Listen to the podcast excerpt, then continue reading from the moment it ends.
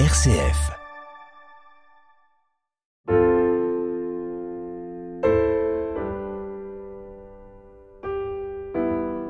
Vous avez dit fragile, Anne Kerléo. Vivre une vieillesse solidaire plutôt que solitaire, c'est le pari des habitants et des habitantes du Pré aux Fleurs à Mauberfontaine dans les Ardennes. Lorsqu'on arrive au Pré aux Fleurs, on découvre sept maisons en bois le long d'une petite rue et un chantier de quatre nouvelles maisons en cours de construction. Les premiers habitants se sont installés en 2016, mais le projet s'était mis en route dès 2010. Il est né du désir d'un couple, Anne-Marie et Jean Wattier, qui souhaitaient préparer la suite de leur vie, une vie qu'ils voulaient faite de liens. Alors, ils ont sollicité d'autres, et c'est tout un groupe qui s'est mis à rêver, à penser, puis à écrire, à amender, à traduire dans le réel un projet commun. Si leur aventure est singulière et donc non reproductible à l'identique, parce que c'est la leur et qu'elle a été pensée pour répondre à leurs aspirations et à celles du groupe qui les a rejoints, elle est pourtant inspirante, questionnante, à l'heure où nous prenons conscience collectivement de l'urgence de réfléchir à ce que signifie vivre et habiter quand on a 80 ou 90 ans, quand on a moins d'énergie et parfois peu d'autonomie. Comment alors vivre encore dans de bonnes conditions? Comment garder des relations? Comment cultiver le peu d'autonomie qui reste parfois? Comment avoir encore un chez-soi tout en bénéficiant des soins nécessaires et en gardant des liens avec les autres. À ces questions, auprès aux fleurs, on n'a pas de réponse absolue, mais on a une expérience à partager. Et c'est à la rencontre de cette expérience que je vous emmène dans la première partie de cette émission. Ensuite, à partir de 21h30 ou un peu plus, vous pourrez nous appeler pour réagir et témoigner à votre tour. C'est Loïc qui accueille vos appels ce soir au standard. Et d'ores et déjà, vous pouvez nous écrire à direct.rcf.fr. Vous avez dit fragile, une coproduction RCF, participation et fraternité. Bonsoir Daniel Massiel. Voilà, bonsoir Anne, bonsoir à tous les auditeurs et auditrices. Alors je rappelle euh, pour ceux qui découvriraient l'émission ce soir que vous êtes euh, diacre du diocèse de Lille et cofondateur de l'association euh, Participation et Fraternité qui coproduit cette émission depuis maintenant plusieurs années. Alors merci d'être avec nous ce soir pour accueillir les paroles des auditeurs d'ici une demi-heure environ. Et merci aussi d'être allé à Maubert-Fontaine pour préparer cette émission. Maubert-Fontaine, ça se trouve dans, dans les Ardennes. Avant de vous retrouver avec les auditeurs, donc en deuxième partie d'émission, on y va. Jean et Anne-Marie nous accueillent chez eux, rejoints par Marie-Cécile et Jean-Pierre, leurs voisins, qui ont porté avec eux le projet. Les deux couples habitent depuis 2016 auprès aux Fleurs. Jean et Anne-Marie racontent comment l'aventure a commencé. En 2009, on s'est posé la question euh, qu'est-ce que nous allions devenir dans notre vieillesse. On a commencé une réflexion qui nous a amenés jusqu'ici. Moi, j'étais très attirée par les béguinages. Et à chaque fois que je voyais un, compte rendu sur euh, des béguinages à droite ou à gauche, je me disais, ce serait rudement bien qu'on puisse faire ça. Alors, je suis pas sûre que tout le monde sache ce qu'est un béguinage. Pour moi, c'était des gens qui vivaient euh, individuellement chez eux, mais avec euh, beaucoup de partage, et qui avaient aussi un partage au niveau de la vie spirituelle et de la prière. Donc en fait, si je comprends bien, Jean avait plutôt des questions sur la vieillesse et vous des envies oui, mais ça se rejoignait quand même. Jean, quelles étaient vos, grandes questions justement quand vous dites euh, bah, comment on va vivre euh, en vieillissant? Il y avait quoi derrière comme question? Si on avait continué à habiter notre grande maison et tout ce qui était autour, et tout l'entretien, et puis des relations. Parce que dans, notre petit village, il n'y a pas beaucoup de, de relations. De vraies relations. On voulait des relations plus profondes avec des gens qu'on aurait choisis ou qui euh, adhéraient à nos, à nos idées. Jean-Paul et, Marie-Cécile, comment êtes-vous arrivés euh, sur les questions de Jean et Anne-Marie? Par un mail, une lettre euh, adressée par Jean et Anne-Marie qui invitait à mener toute une réflexion sur comment envisager la vieillesse, vous vous connaissiez Elle vous est arrivée comment cette lettre? Je connaissais Jean. Je connaissais pas Anne-Marie, je connaissais Jean euh, professionnellement. J'étais animatrice en pastorale et chargée de la pastorale des funérailles pour le diocèse. Et c'est à ce titre que je rencontrais Jean, puisqu'il était député aux obsèques. Et euh, quand on a reçu cette tête-là, Jean-Paul euh, a tout de suite été intéressé, moi aussi bien sûr, mais euh, spécialement Jean-Paul, parce que au niveau des retraités de la CFDT, euh, il menait une réflexion sur le vieillir. Voilà, ils avaient déjà commencé à aller dans les EHPAD euh, à Charleville-Mézières, enfin et autour, et à, et à voir comment c'était. C'était quoi l'objectif de cette réflexion, euh, Jean-Paul? C'était des personnes qui étaient concernées par cette euh, question-là? Alors, hélas, euh, c'était très vite tabou. C'est-à-dire que dès qu'on parlait vieillesse, on disait oh, vous nous faites suer avec ça? Parce que on est vivant, on n'est pas. il y avait. Bah, quand on est vieux, on est vivant aussi, oui, mais. bah oui, oui, mais je pense que le fait de dire. Alors, les copains, c'était ben moi quand je pourrais plus faire mon jardin, euh, c'est tout, je penserais à la chose, quoi. Sauf que ben ça se termine autrement et ça se passe autrement. Moi, je disais, bah, si vous savez, si on se retrouve tout seul, on fait quoi? Dans une grande maison, dans un truc, euh, on n'est plus ensemble. Euh, voilà, on, en est où et qu'est-ce qu'on a prévu, quoi Nous, on était très intégrés au village. Hein, on avait une vie euh, associative et puis même municipale, et puis des gens qui étaient plus proches, quoi. Hein. Mais malgré tout, bon, on, était loin de Charleville, on était une dizaine de kilomètres, donc c'était beaucoup la voiture qui permettait de, de bouger.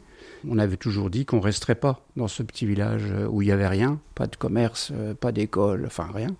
Et donc ça rentrait dans notre idée de faire autre chose, de, de chercher autre chose. Au départ, on venait pour la réflexion. Ça nous intéressait de réfléchir avec euh, plein de personnes et voir un peu comment on pouvait imaginer autre chose que euh, les EHPAD. Cette lettre, euh, Anne-Marie, euh, qui l'a reçue à part Jean-Paul et Marie-Cécile? On l'avait intitulée Chères familles et chers amis.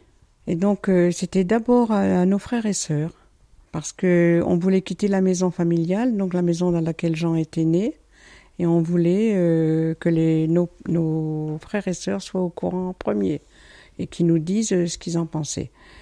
Euh, moi aussi de mon côté, mes frères et sœurs, et puis après des amis qu'on pensait bien qui pourraient être intéressés par cette réflexion. Après, il y a eu quand même euh, toute une équipe qui s'est créée pour réfléchir. Justement, Jean, il y avait l'idée de prendre le temps de réfléchir, pas tout de suite démarrer quelque chose, mais vous, vous n'aviez pas encore en tête de, le projet précis? Non, bien sûr. C'est au fur et à mesure de, de la réflexion qu'on a pensé à cette forme de, de vie en commun. Qui a, a répondu enfin, au départ, quand vous avez commencé à réfléchir? Il y a eu combien de personnes? Quel type de personnes? Euh, Est-ce que c'était juste pour réfléchir? Est-ce que certains avaient déjà très envie? Enfin, il y avait qui au début? Au début, il y avait Hubert. Il y a Hubert qui, était emballé. Hubert qui était atteint de sclérose en plaques, qui savait bien que devrait cesser sa, sa profession rapidement. Il est agriculteur. Et malheureusement, il est mort euh, relativement vite. Donc il y a aussi Jean-Paul qui a téléphoné disant qu'il était intéressé. Il y avait aussi deux personnes qui voulaient investir dans la pierre. Et donc qui venaient non pas pour habiter, mais pour investir. Donc après, mais elles ont continué longtemps à réfléchir avec nous. Et une est restée dans le conseil d'administration pendant encore longtemps. Mais donc au départ, finalement, les personnes arrivaient avec des idées, des projets qui pouvaient être assez différents les, les uns des autres? Tout à fait. Certains voulaient habiter, mais d'autres non. C'était la réflexion, c'était voilà, se poser les, bonnes questions. Et puis donc les, les investisseurs, enfin voilà, c'était très divers. Ce qui permettait d'ailleurs des débats de temps en temps bien, bien chauds. Il y avait aussi euh, Stan, Stan qui venait clairement en disant moi je viens pas habiter, mais je veux bien vous aider à la réflexion et à structurer les choses de façon à, à, écrire tout ce que vous avez envie et après voir à partir de ce qu'on a dit ce qui est important c'est ça l'essentiel c'est ça et c'est à partir de là qu'après euh, on fait notre projet quoi. Il était aussi bien investi dans le monde associatif. Il y avait déjà euh, toute une réflexion. Euh, voilà, je pense que c'est ça aussi qui le motivait. Et toutes ces personnes, euh, avec quels âges en fait? Bah, Entre 40 et 80. Quel souvenir vous avez de cette période-là Pour vous, c'était c'était des moments qui étaient intéressants, constructifs, ou bah, il y avait aussi une forme d'impatience parce que tout le monde n'était pas d'accord, qu'on avait peut-être du mal à voir où allait le projet? Enfin, c'était comment en fait? Bah, Il y avait un petit peu de tout ça. Les réunions se faisaient toujours chez nous, donc dans notre grande salle. Souvent, il y avait un tour de jardin avant. Fallait aller rechercher Jean-Paul qui prenait des photos. On a dû aussi faire le projet social et ça, ça a été très difficile, très long. À la fin, on en avait quand même un peu marre. Mais l'amitié s'est vraiment forgée entre nous et ça, ça a été formidable. Quand on a pensé à moins de biens pour plus de liens, ça commençait déjà là. Hein. Alors justement, petit à petit, qu'est-ce qui est venu et comment, euh, à un moment, bah, le projet a été défini quoi? Est-ce que vous pouvez en trois ou quatre phrases dire quel était le projet au moment où euh, il est devenu euh, concret quoi? Ça a beaucoup évolué pendant les six années avant de venir habiter là, parce qu'au départ, on avait l'idée de, de construire par nous-mêmes euh, des maisons dans un lieu qui permettrait euh, voilà la solidarité et puis on s'est rendu compte euh, bah, que c'était pas si simple que ça. Entre autres, pour transmettre après à nos enfants, c'était un petit peu mission impossible. Donc on a aussi évolué dans le sens où on se disait que si c'était un projet où on construisait nous-mêmes nos maisons, ça ne permettait pas une solidarité avec les gens qui ne peuvent pas euh, se permettre euh, la construction. Donc on a bifurqué et on est parti plutôt sur euh, un projet avec de la location. Donc on est en location. Mais on a aussi bifurqué à ce moment-là parce qu'on a rencontré la foncière Chenley, qui est une entreprise d'insertion professionnelle à base d'une paletterie, donc qui travaille le bois avec euh, des valeurs un peu euh, qui ressemblaient aux nôtres et auxquelles euh, on pouvait adhérer. La première partie de la réflexion, on était un peu piégé parce que dans le groupe, il y avait des gens qui voulaient investir et il y avait une personne qui nous vendait le terrain. Donc il y avait d'autres intérêts et moi, par rapport à ça, j'ai toujours été très vigilant et à un moment donné, là, on a mis les pieds dans le plat en disant, ben, attendez, euh, ce qu'on veut, c'est pas ça, parce qu'on était parti tout de suite sur la réalisation. C'est-à-dire qu'au bout de deux ans, on était déjà à visiter le terrain. On s'est dit à un moment donné, c'est pas possible, quoi. Puis on arrivé dans un cul-de-sac, parce qu'effectivement, si on achète, euh, ben, comment on fait la transmission, euh, comment ça va se passer, c'était très compliqué au niveau juridique. Et donc là, on était dans un cul-de-sac. Donc on s'est dit, là, la réflexion, il faut qu'on revienne à notre base. C'est avec les autres c'est avec tout le monde. C'est pas nous tout seuls avec euh, nos moyens, c'est avec d'autres qui ont d'autres moyens plus faibles que nous, euh, n'importe. Hein, je veux dire, euh, avec nos qualités, nos défauts, et voilà, c'est comme ça qu'il faut redémarrer, quoi. Ce qu'on s'était dit aussi, c'est que si on était propriétaire et qu'on mourait, l'association, qu'est-ce qu'elle devenait? Tandis que là, on est locataire, on meurt, l'association continue à vivre. On espère, du moins. Hein on a l'association qui est ensemble, vivre et vieillir autrement en Ardennes, et donc ça, on voudrait que ce soit pérenne, même après notre mort. Alors aussi, on est passé d'un mode où les gens devaient investir, donc il fallait des gens qui aient de l'argent, et on est passé à un système de logements sociaux où seuls les, gens qui n'ont pas beaucoup de revenus peuvent euh, habiter. C'est vrai qu'on a eu beaucoup de demandes de gens qui n'ont pas pu venir habiter parce que leur revenu était trop important. Pour continuer sur le projet, vous avez employé, Anne-Marie, la formule plus de liens, moins de biens. Est-ce qu'il y a d'autres points clés comme ça euh, du projet de manière la plus euh, philosophique Bien, par exemple, on s'était dit aussi euh, nos différences seront notre richesse, sont notre richesse. On s'est dit aussi tout ce qui n'est pas donné est perdu. Ensuite, il y a euh, ce lieu ici, donc qui s'appelle euh, le Pré aux Fleurs. Comment vous l'avez trouvé ce lieu? Puis à partir de ce moment-là, euh, bah, comment les choses se sont engagées?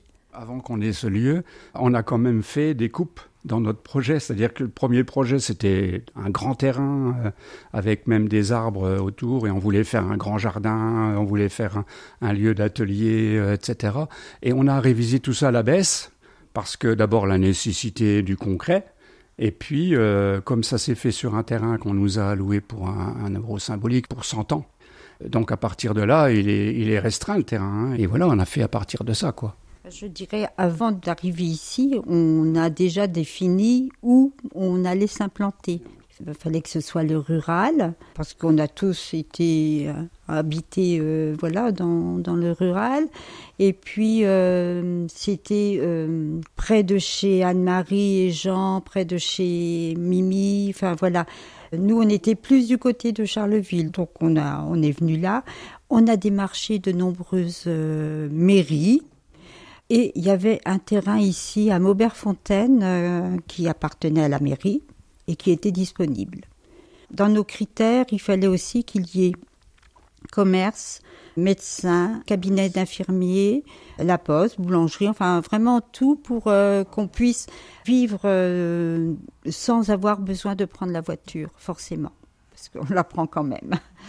Quand nous, notre projet, on l'a rétréci au niveau de la surface, la mairie d'Antony nous a dit, de Maubert, excusez-moi, nous a dit, euh, ben voilà, nous on a un terrain, là peut-être que ça pourrait vous aller. Et avec le chénier, on a vu, ben oui, on peut vous construire six logements sur ce terrain. Donc c'est ça, ça a commencé par euh, six logements. Oui, plus la maison partagée. Et au départ, il y avait même un, un projet d'accueil de, de petite enfance. Ça n'a pas pu se faire parce que la ça a été remis à la communauté de communes au lieu de la mairie, enfin c'est un truc. Donc maintenant, il y a une deuxième tranche qui commence pour euh, accueillir euh, encore quatre familles. Alors avant de parler de ce qui va se passer avec les nouveaux, parlons de ce que vous vivez depuis six ans. Euh, vous, gens qui aviez eu l'idée de quelque chose le premier, ce que vous vivez aujourd'hui, est-ce que ça ressemble à ce que vous aviez pu avoir en tête un peu à l'époque?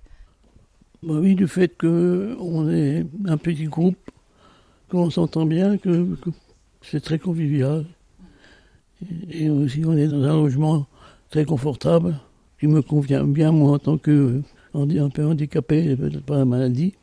Les, uns les autres, euh, bah, même question en fait, de l'idée, des, questionnements du début à euh, ce que vous vivez aujourd'hui. Je crois qu'on a, confronté beaucoup euh, notre idéal euh, à la réalité. C'est-à-dire que la réalité était tout à fait différente de ce qu'on avait imaginé. Du fait que c'est du logement social, on s'est retrouvé avec des gens qui arrivaient qui n'étaient pas du tout dans le projet et qui n'y entraient pas. Je veux dire, parce qu'ils n'avaient pas fait cette réflexion-là, euh, ils venaient parce que ça pouvait être intéressant, voilà. Mais euh, là où on dit on, arrive à faire ce qu'on a dit, c'est qu'on est entré en relation, euh, c'est du quotidien, et on a une vie de, effectivement, de, pas communautaire, mais bon, on a une vie de, de gens proches, quoi, conviviale.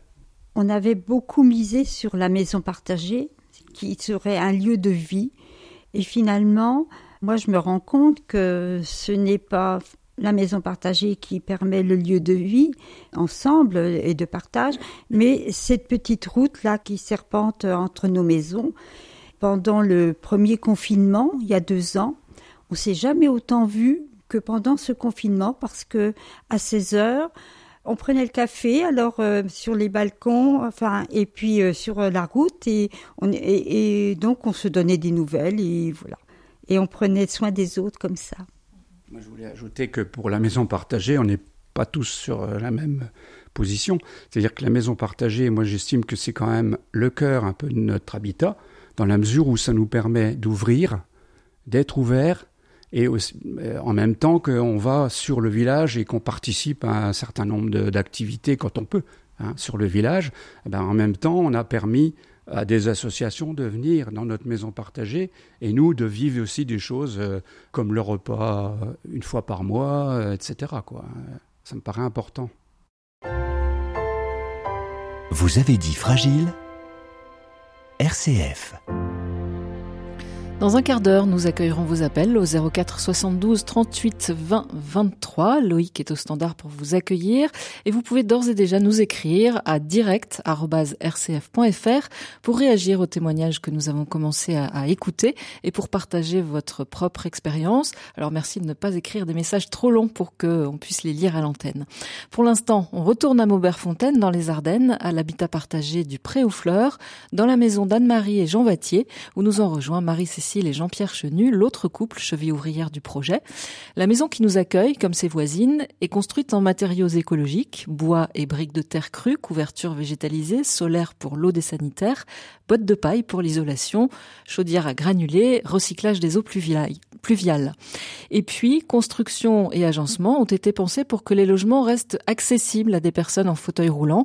C'est ce qu'explique Jean, qui lui peut encore marcher, mais avec quelques difficultés. Oui, parce que nos logements sont conçus pour euh, venir en fauteuil roulant, de, plein pied. Et les, pièces sont aussi assez grandes, les chambres sont aussi assez grandes pour pouvoir tourner en fauteuil roulant autour, du lit, ce qui permettrait de vivre en, hôpital euh, à domicile. Ça, ça faisait partie euh, du, du projet aussi dès le départ, cette question-là? Oui, oui, tout à fait, que ce soit médicalisable.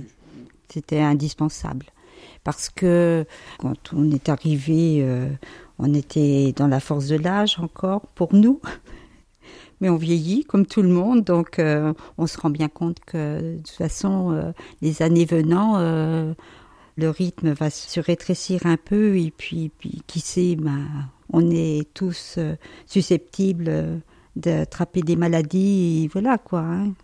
Jean-Paul, vous qui étiez allé à l'époque donc de cette réflexion à la CFDT visiter des EHPAD et avec la question aujourd'hui, on est en plein dans, toutes ces questions-là autour des EHPAD et ce qui s'y passe de, terrible parfois. Bah, comment vous regardez tout ça aujourd'hui? Je crois que le choix qu'on a fait de, ce projet-là, c'était justement pour, euh, je dis pas pour éviter l'EHPAD, mais bon pour trouver une autre formule hein, où euh, on, est, était plus acteur. Ce qui, moi, me gêne au niveau des EHPAD, c'est qu'on n'est plus acteur on, a, alors il faut lâcher prise, mais euh, là, n'est pas tu lâches tout, quoi. Je veux dire, euh, hein, donc euh, tu deviens consommateur, et c'est quelque chose que moi j'ai jamais voulu faire. Enfin, je veux dire, je veux pas être un consommateur, même si on l'est de toute manière. Je veux l'être le moins possible, et je pense que l'EHPAD amène à être consommateur. Et qui dit consommateur dit aussi patient, c'est-à-dire qu'on se retrouve dans la même situation qu'à l'hôpital et si euh, dans l'hôpital il n'y a pas assez de personnel, si euh, si le personnel n'est pas compétent, si euh, il est sous-payé, je veux dire comment voulez-vous que l'humanité soit en premier quoi? Dire, et on arrive à des situations où on, a des situations inhumaines, c'est-à-dire que on laisse les gens petit à petit se déflorer et au lieu de, de, prendre les richesses qu'ils ont et de, de permettre qu'elles s'expriment. Et est-ce que vous avez le sentiment que ce que vous vivez ici ça peut être une source d'inspiration, de réflexion pour d'autres, et puis peut-être pour une réflexion plus globale de, la société. Oui, naturellement. D'ailleurs, on a reçu beaucoup de gens ici. On a reçu des, communes, on a reçu des personnes qui avaient envie de vivre comme nous, on a reçu des gens qui avaient des projets. Donc euh, voilà, oui, c'est sûr. Donc vous avez le sentiment qu'il y a pas mal de gens qui, qui cherchent et qui inventent des choses?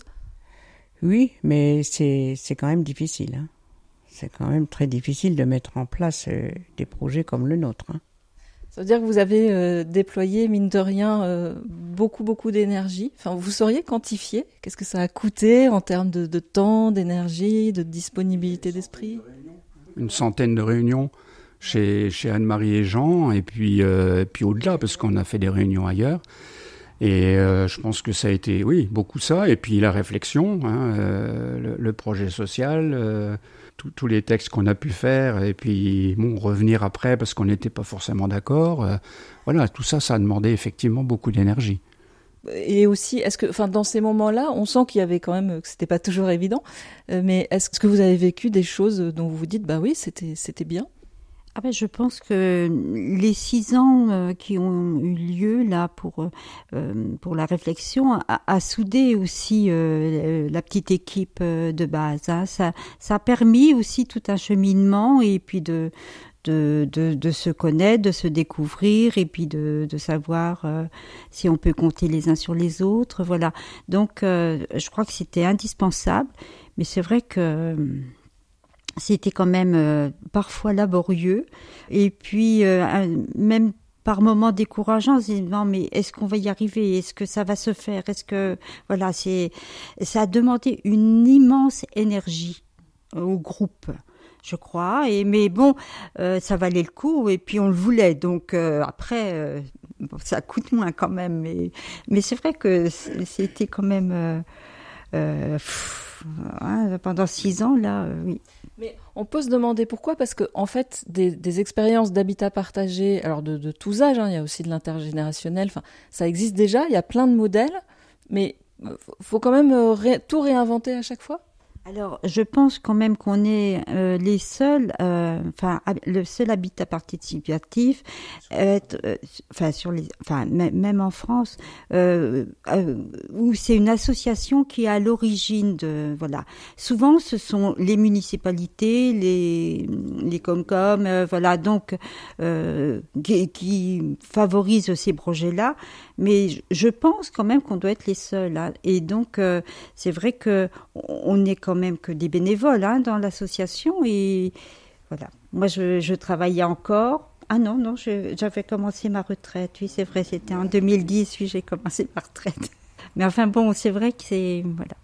Moi, je crois que ce qui nous a tenus surtout, c'est qu'on avait vraiment envie. On avait vraiment la pêche. On, voulait vraiment réussir. Et on a fait un gros travail aussi, chacun sur soi, de lâcher prise lâcher prise de, de, tout ce qu'on avait, lâcher prise de plein de choses. Et donc euh, là, je crois que ça nous a aidé beaucoup. Et là, on, est encore obligé, on fait encore un travail sur soi de lâcher prise. On va plus faire de jardin parce qu'on ne peut plus, nous deux, par exemple. Hein. Bon, et ça, le jardin, c'était notre passion. Voilà, mais voilà. Et comme on fait un travail de lâcher prise, ce n'est pas trop difficile. Qu'est-ce qu'il a fallu abandonner justement pour vivre euh, ce projet euh, pour les uns et les autres? Bah, nous, on est passé de 132 mètres carrés à 78 mètres carrés. Donc, euh, il a fallu élaguer beaucoup.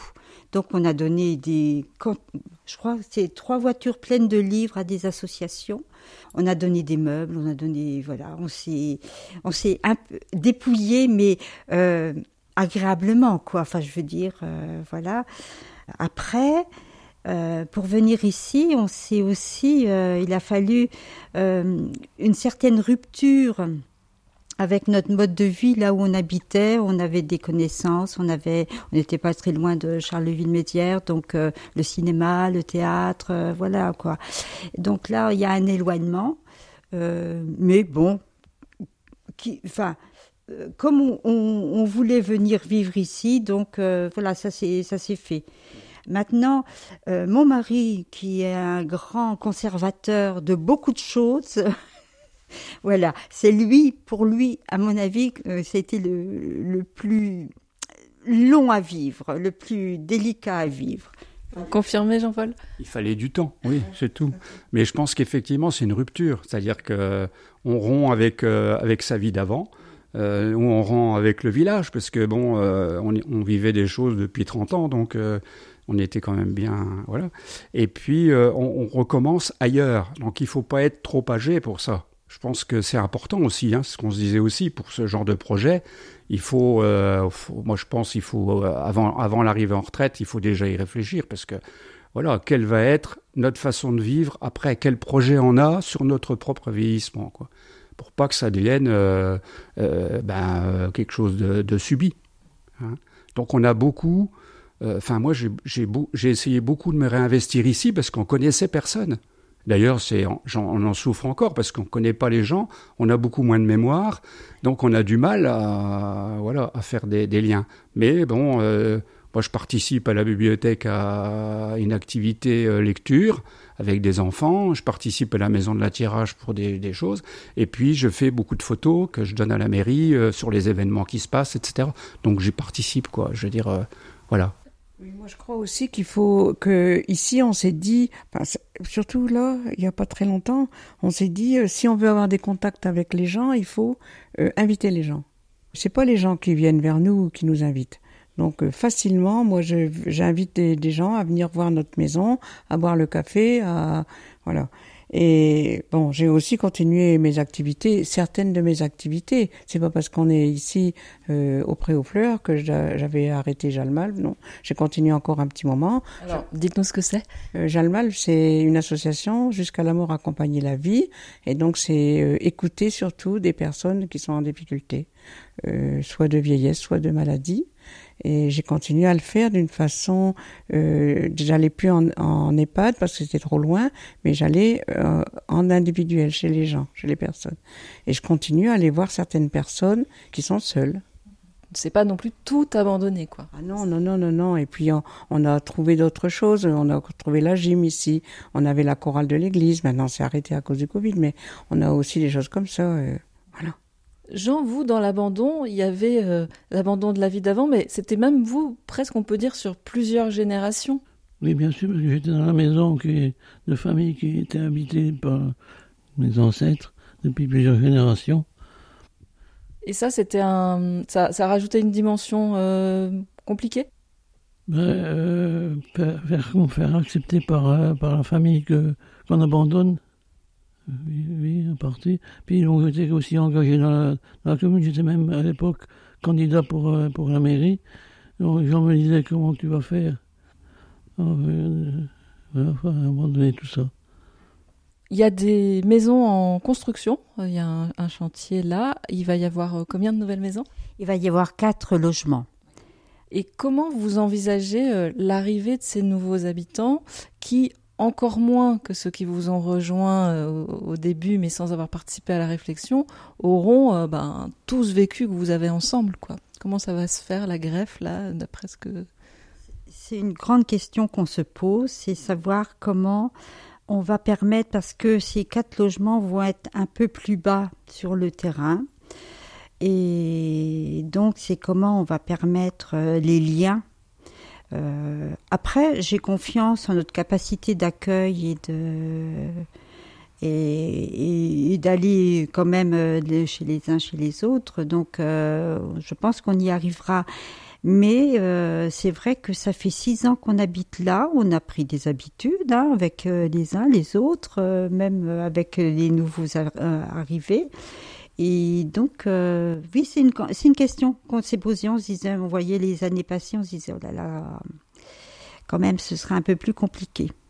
Parce que c'est des, des, logements qui sont simplement des logements sociaux. Il n'y a pas d'autres connexions au, projet, ni de critères ou d'âge ou quoi? Non, c'est ouvert à tout le monde, euh, comme tout logement social. Donc euh, ça peut être très bien euh, une jeune maman avec un, un an, enfin des enfants. Enfin, ça peut être voilà. Enfin, c'est là pour l'instant c'est une population assez âgée puisque la plus jeune 60 ans. Hein, voilà, donc euh, après, euh, ça va jusqu'à 80, 80, un peu plus que 80. Donc euh, voilà, c'est quand même une population un petit peu âgée quand même. Donc on serait content, nous, on serait content qu'il y ait des jeunes qui, qui viennent habiter hein, par, ici, là, par chez nous. Donc, mais bon, on verra.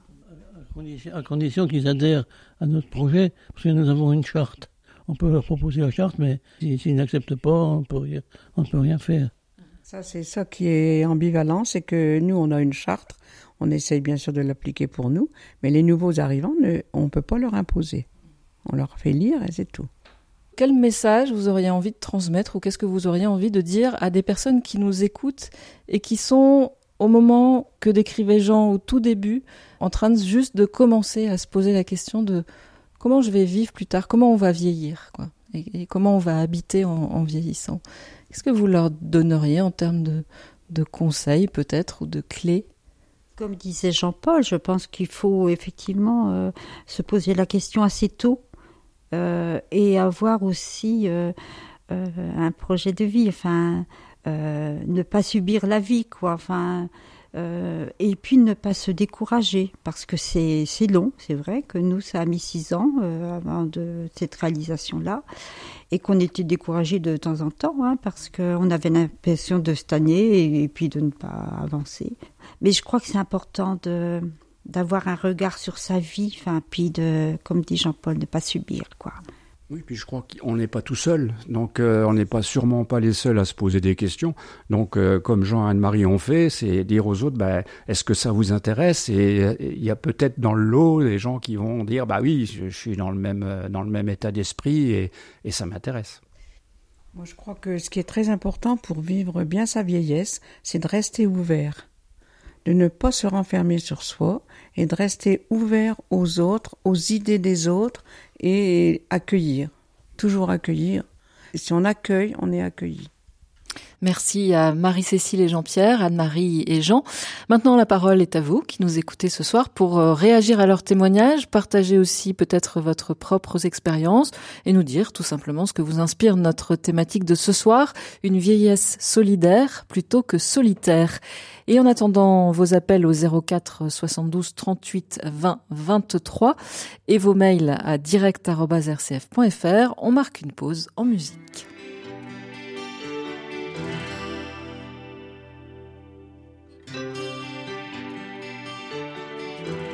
I can give you a voice bred with rhythm and soul. The heart of a Welsh boy who's lost his home. Put it in harmony, let the words ring. Carry your thoughts in the songs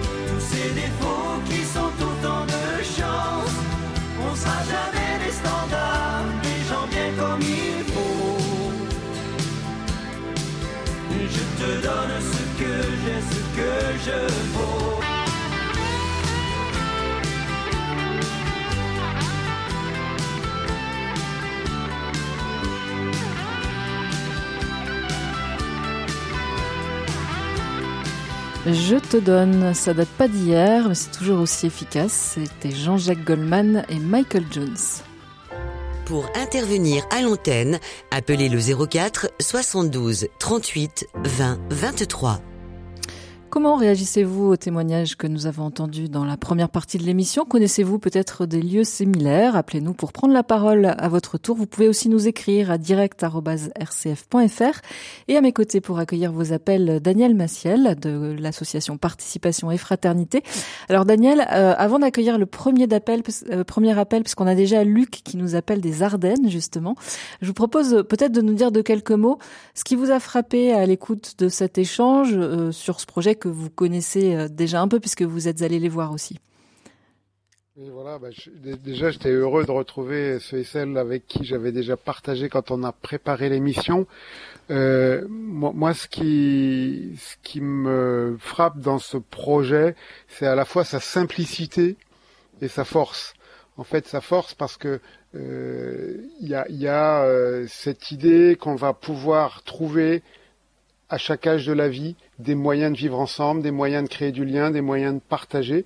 Et la force aussi, c'est que c'est un projet écologique.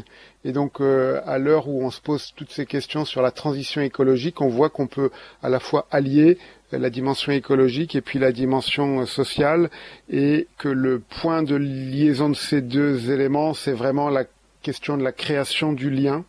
Et les uns et les autres ont beaucoup insisté sur cette force du lien, sur cette importance du lien. Et puis euh, aussi ce chemin qui consiste à lâcher des choses, à vivre plus simplement, à vivre avec moins de choses pour une meilleure qualité de vie. Et ça, je trouve que c'est quelque chose de très inspirant pour aujourd'hui. 04 72 38 20 23, c'est le numéro que vous pouvez composer pour nous appeler ce soir. C'est le numéro qu'a composé euh, Luc, qui habite euh, bah, pas loin, je crois, du Pré aux Fleurs, puisque vous habitez dans les Ardennes, vous aussi, Luc. Bonsoir. Oui, bonsoir. Euh, superbe émission. Hein.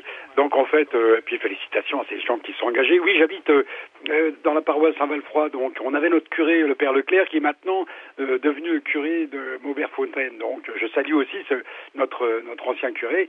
Oui, je, je, je suis euh, émerveillé devant ce projet. Hein, je suis écologiste, syndicaliste, non pas CFDT mais Force ouvrière. Et, et, ce projet est formidable, surtout dans l'histoire qu'ils ont racontée, que, que, vous avez racontée, et, et qui m'a passionné. Alors, je, je, ne suis pas un vieux comme eux, j'ai que 70 ans, mais j'approche hein, dans ces âges-là, et j'espère un jour pouvoir réaliser ça. Je, en fait, j'ai deux lieux. Je suis né donc dans les Ardennes et j'ai vécu en région parisienne. Et en région parisienne, il y a aussi de ce type euh, d'organisation, mais pas aussi belle que celle qui va nous présenter, et aussi écologique. Hein. C'est quand même formidable qu'ils se sont engagés ici. Voilà, je voulais témoigner de, mon enchantement euh, face à cette réalisation et les féliciter. Et maintenant, mais est-ce qu'il y a d'autres implantations qu'ils ont pensé à faire, euh, euh, alors peut-être dans les Ardennes et peut-être aussi ailleurs, hein, qu'ils ont pu inspirer? Voilà ma question. Alors, eux, je ne sais pas directement, mais Luc, juste une question. Vous n'êtes donc, on l'a compris, pas très loin d'eux, mais vous découvrez leur projet ce soir ou vous le connaissiez déjà Oui, je le découvre ce soir par RCF. J'ai écouté RCF. On m'a dit à Humbert-Fontaine, il y a un projet. Oui, je le découvre. Je, je ne le connaissais pas. Ben merci de nous avoir appelé, euh, Daniel Massiel. Première réaction euh, enthousiaste de cet auditeur. Oui, bah voilà, merci à Luc pour son pour son témoignage que je partage complètement, hein, puisque quand quand quand, quand je, ne connaissais pas non plus ce, ce, projet, je suis aussi originaire des Ardennes, et en fait, pour tout dire, c'est à la messe de Noël, Anne-Marie est venue me trouver, on a échangé, elle m'a invité, et quand j'ai quand, quand, quand, on a pris le café ensemble avec Anne-Marie et Jean, je leur ai dit mais ce que vous faites là c'est juste génial. Euh, il faut que ça sache et on pourrait en faire une émission et c'est ce qu'on fait ce soir. Et, donc du coup, je partage l'enthousiasme de Luc et, je pense que euh, ce type de projet, euh, c'est important qu'il y en ait d'autres parce que on, le disait hein, dans l'émission, enfin dans, tout à l'heure euh, dans l'échange. Aujourd'hui, cette question de l'accueil des personnes âgées est une question, enfin sensible, parfois douloureuse, et euh, toutes ces alternatives, euh, ce sont euh, comment des, possibilités de plus pour que les uns et les autres puissent vieillir dans de bonnes conditions, vieillir dignement, vieillir avec une qualité de vie jusqu'au bout. Pour répondre à, à, la question de Luc qui demandait si euh, il crée d'autres projets alors, ailleurs, alors eux euh, non pas directement, mais ils ont vraiment ce souci-là et c'est Anne-Marie, je crois qu'elle l'a dit à l'antenne, mais elle me l'a aussi beaucoup dit hors antenne, qui dit qu'elle ne rate jamais une occasion de d'inviter à venir prendre le café, ce qu'elle a fait euh, la preuve avec vous Daniel et c'est pour ça qu'on voilà. a cette émission ce soir. Exactement. Elle est, elle est extraordinaire, Anne-Marie, vraiment de, sur ce plan-là, cette, cette capacité à, à, à, créer, à créer du lien et puis surtout à être attentive euh, aux uns et aux autres. Et, et, et effectivement, euh, je crois que c'est une force. Hein. On, on, notre émission s'appelle Vous avez dit fragile et, et chaque fois qu'on fait cette émission, on, on, voit cette force qui peut naître dans la fragilité. Euh, tout à l'heure, euh, Jean-Paul disait, ben voilà, nous on s'y est pris assez tôt et euh, on s'y est pris à un moment où on était euh, on était à plein de possibilités. Mais déjà cette humilité de se dire ben voilà comment on va faire pour la suite? Et puis surtout euh, ce désir de choisir de pouvoir choisir. Et c'est vrai que sur cette question du grand âge plus on choisit en amont et moins on, on est amené à subir. Ça c'est une, une réalité alors, bah, pour ceux qui voudraient euh, découvrir le projet, c'est possible, hein, parce qu'ils euh, ont beaucoup de visites, je crois. Euh, ils sont d'accord pour parler de, cette aventure-là, mais on sent bien aussi dans le récit qui a été fait de toute la préparation qu'en fait c'est du sur-mesure et qu'il y a vraiment ce souci de créer quelque chose qui réponde à, à leurs attentes à eux et pas à d'autres, quoi.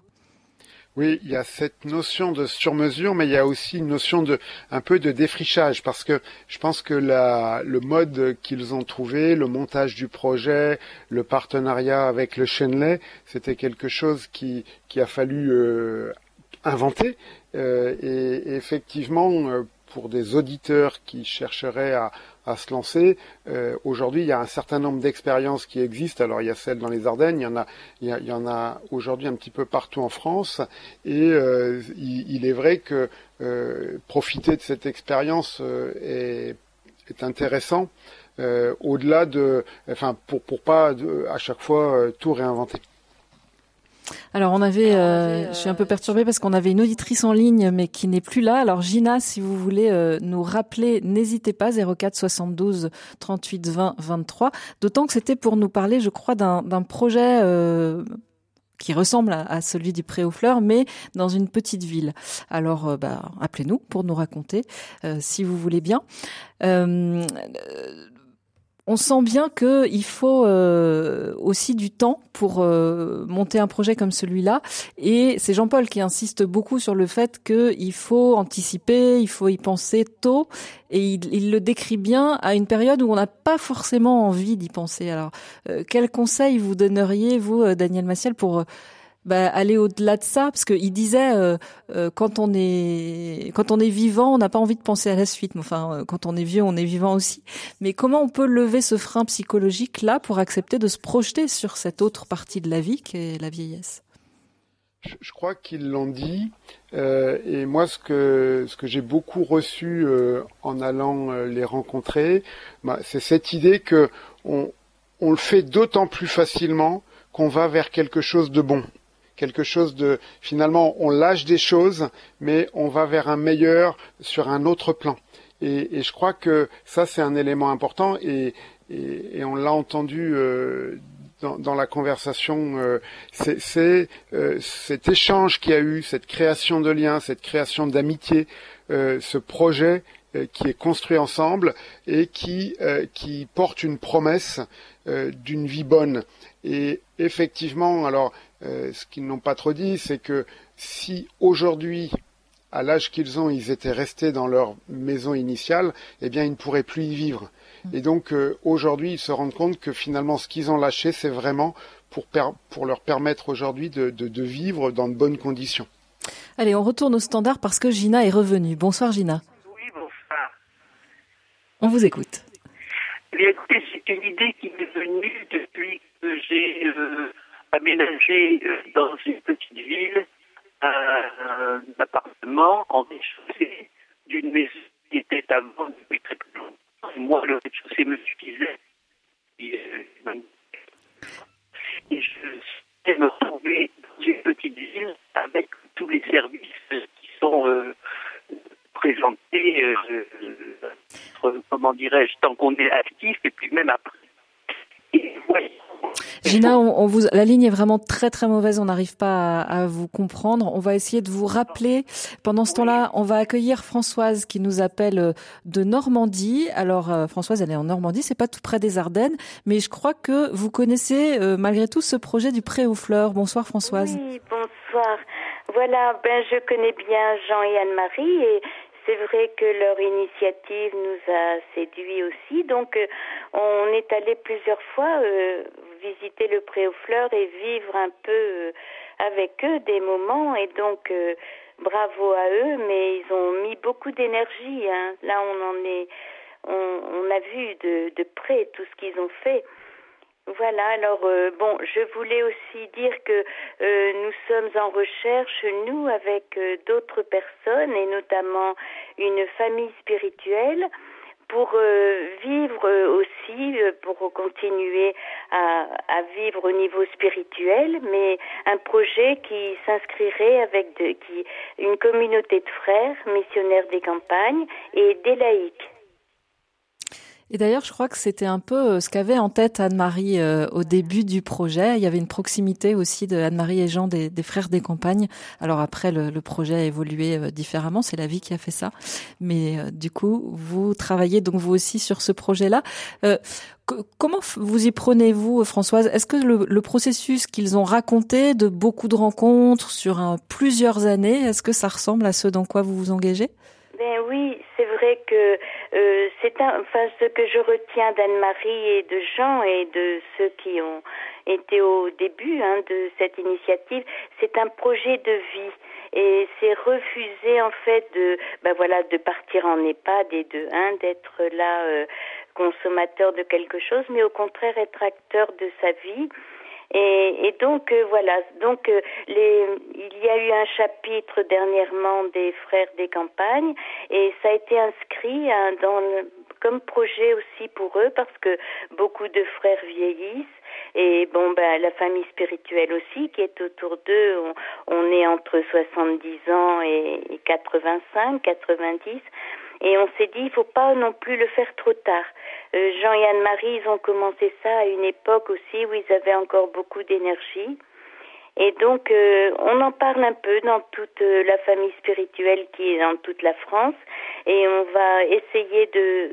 On, est, on invite tout le monde à une journée pour essayer de se donner des idées et puis voir un peu différents coins où on pourrait s'installer, euh, voilà, pour faire ce, Alors, on a appelé ça Begin Frat on a voulu parler de béguinage parce que l'idée de vraiment de vivre ensemble, de partager euh, et de vivre spirituellement nous plaisait bien.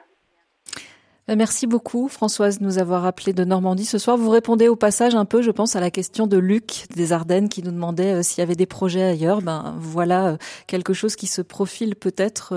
Luc, restez peut-être à l'écoute de ce qui se passe du côté de la famille spirituelle des Frères des Campagnes. Vous avez dit Fragile, une coproduction RCF, Participation et Fraternité. Et vous nous appelez au 04 72 38 20 23 pour euh, bah, nous parler de la manière dont vous vous envisagez euh, la façon dont vous habiterez plus tard ou peut-être tout bientôt, ça dépend quel âge vous avez.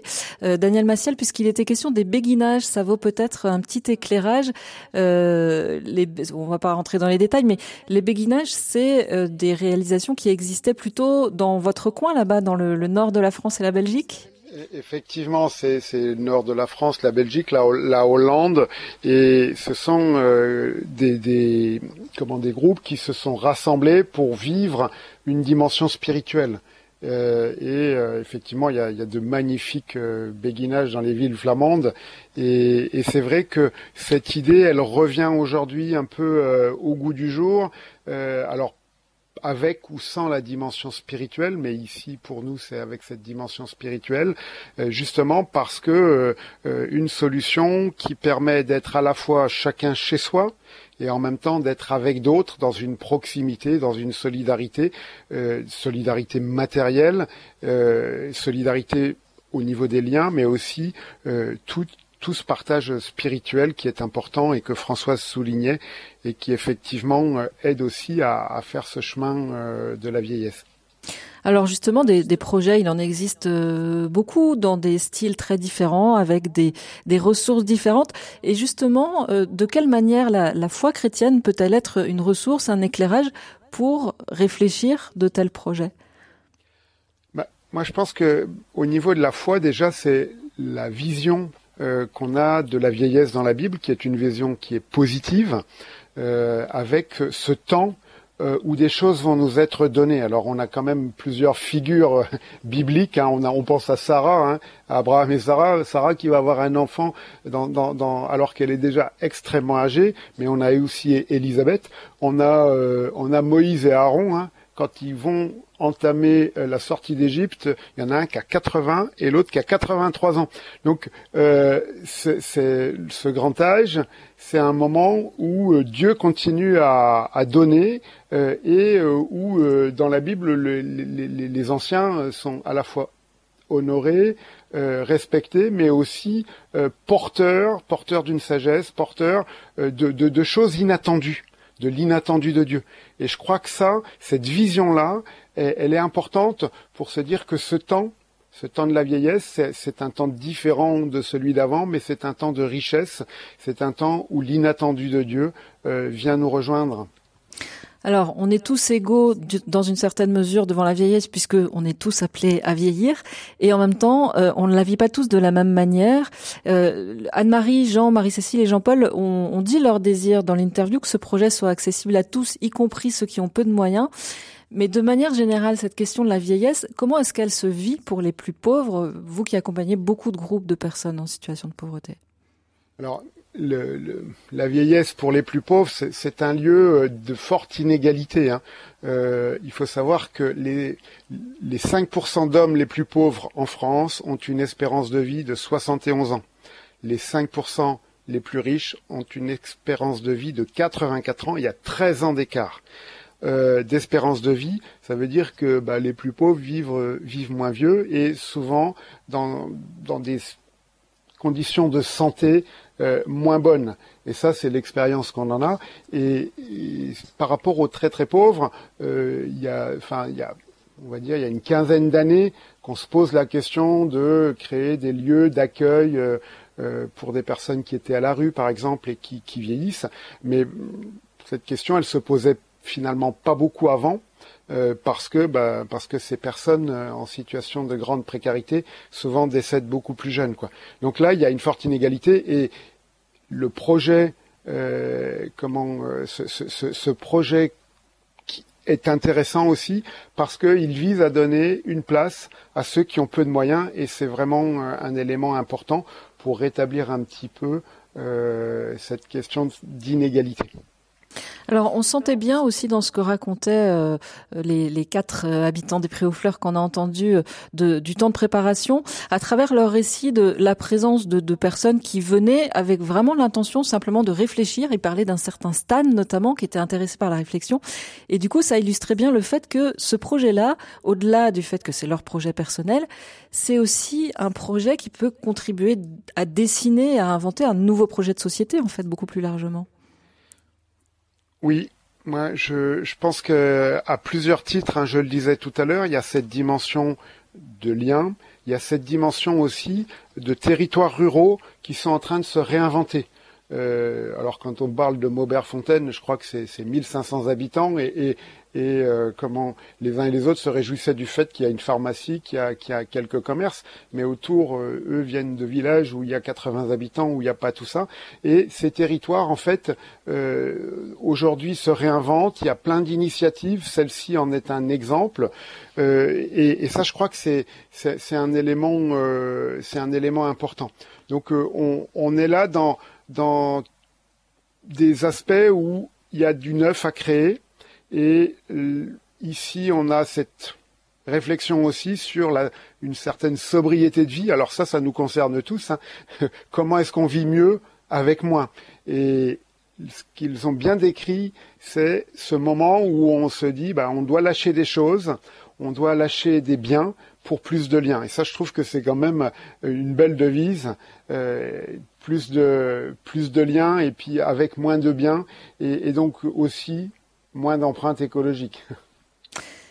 On arrive euh, presque au terme de l'émission.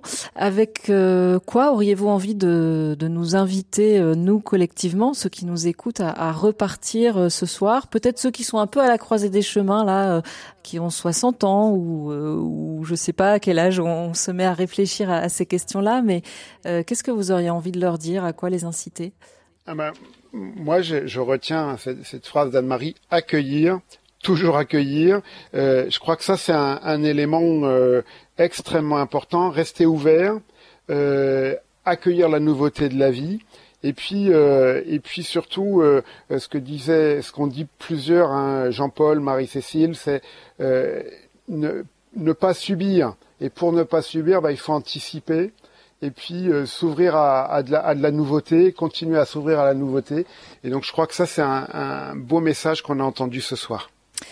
Merci, Merci. Daniel Massiel euh, pour cette conclusion. On arrive euh, au terme de l'émission. Merci à tous ceux qui ont contribué, Anne-Marie et Jean, Marie-Cécile et Jean-Pierre. Merci aussi à Loïc qui était au standard et merci enfin à Pascal qui était ce soir à la technique.